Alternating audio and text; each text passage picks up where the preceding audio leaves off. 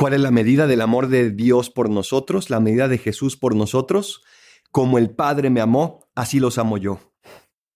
Inmensamente, eternamente, totalmente, fielmente, fecundamente, libremente, nos ama Jesús. ¿Y qué tenemos que hacer? Simplemente cumplir sus mandamientos, simplemente hacerle caso, simplemente confiar en Él, porque quien se sabe amado confía en la persona que lo ama. Y Jesús te ama más que nadie. Confiemos en Él y hagamos lo que nos pida y nuestra vida será llena de su amor. Soy el Padre Adolfo, recen por mí, yo rezo por ustedes. Bendiciones.